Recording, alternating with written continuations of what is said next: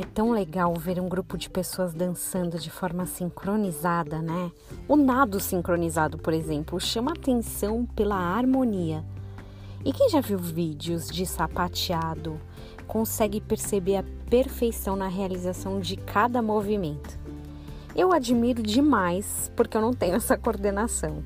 Eu já fiz aula de zumba na academia um bom tempo e foi suficiente para saber que eu não consigo me coordenar em danças em equipe.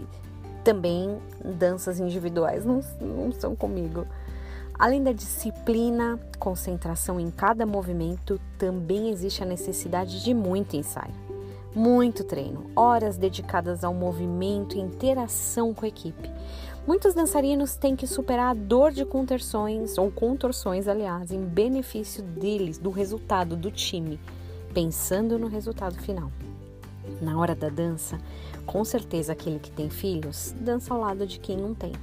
Viúvos e solteiros, formados e iletrados, quem gosta de alho na comida e quem odeia, na hora do ensaio, da dança, pouco importam as diferenças quanto mais as preferências. Nenhuma delas faz sentido, nem diferenças, nem preferências. Os discípulos de Jesus não pensavam igual, e é isso muito legal de ver na Bíblia, porque ela faz questão de ressaltar a diferença entre eles. Personalidade, gosto, nada era alinhado. Por três anos passaram ensaiando juntos, aprendendo, vendo, tropeçando, mas sendo amparado à medida que foram treinados, começaram a espalhar o Evangelho para todas as nações. Lembrando que cada passo que haviam aprendido fazia diferença na hora da dança. Em uma unidade de propósito, eles espalharam a coreografia do reino da salvação.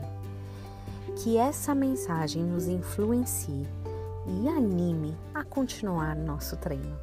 Que você tenha um dia abençoado em nome de Jesus.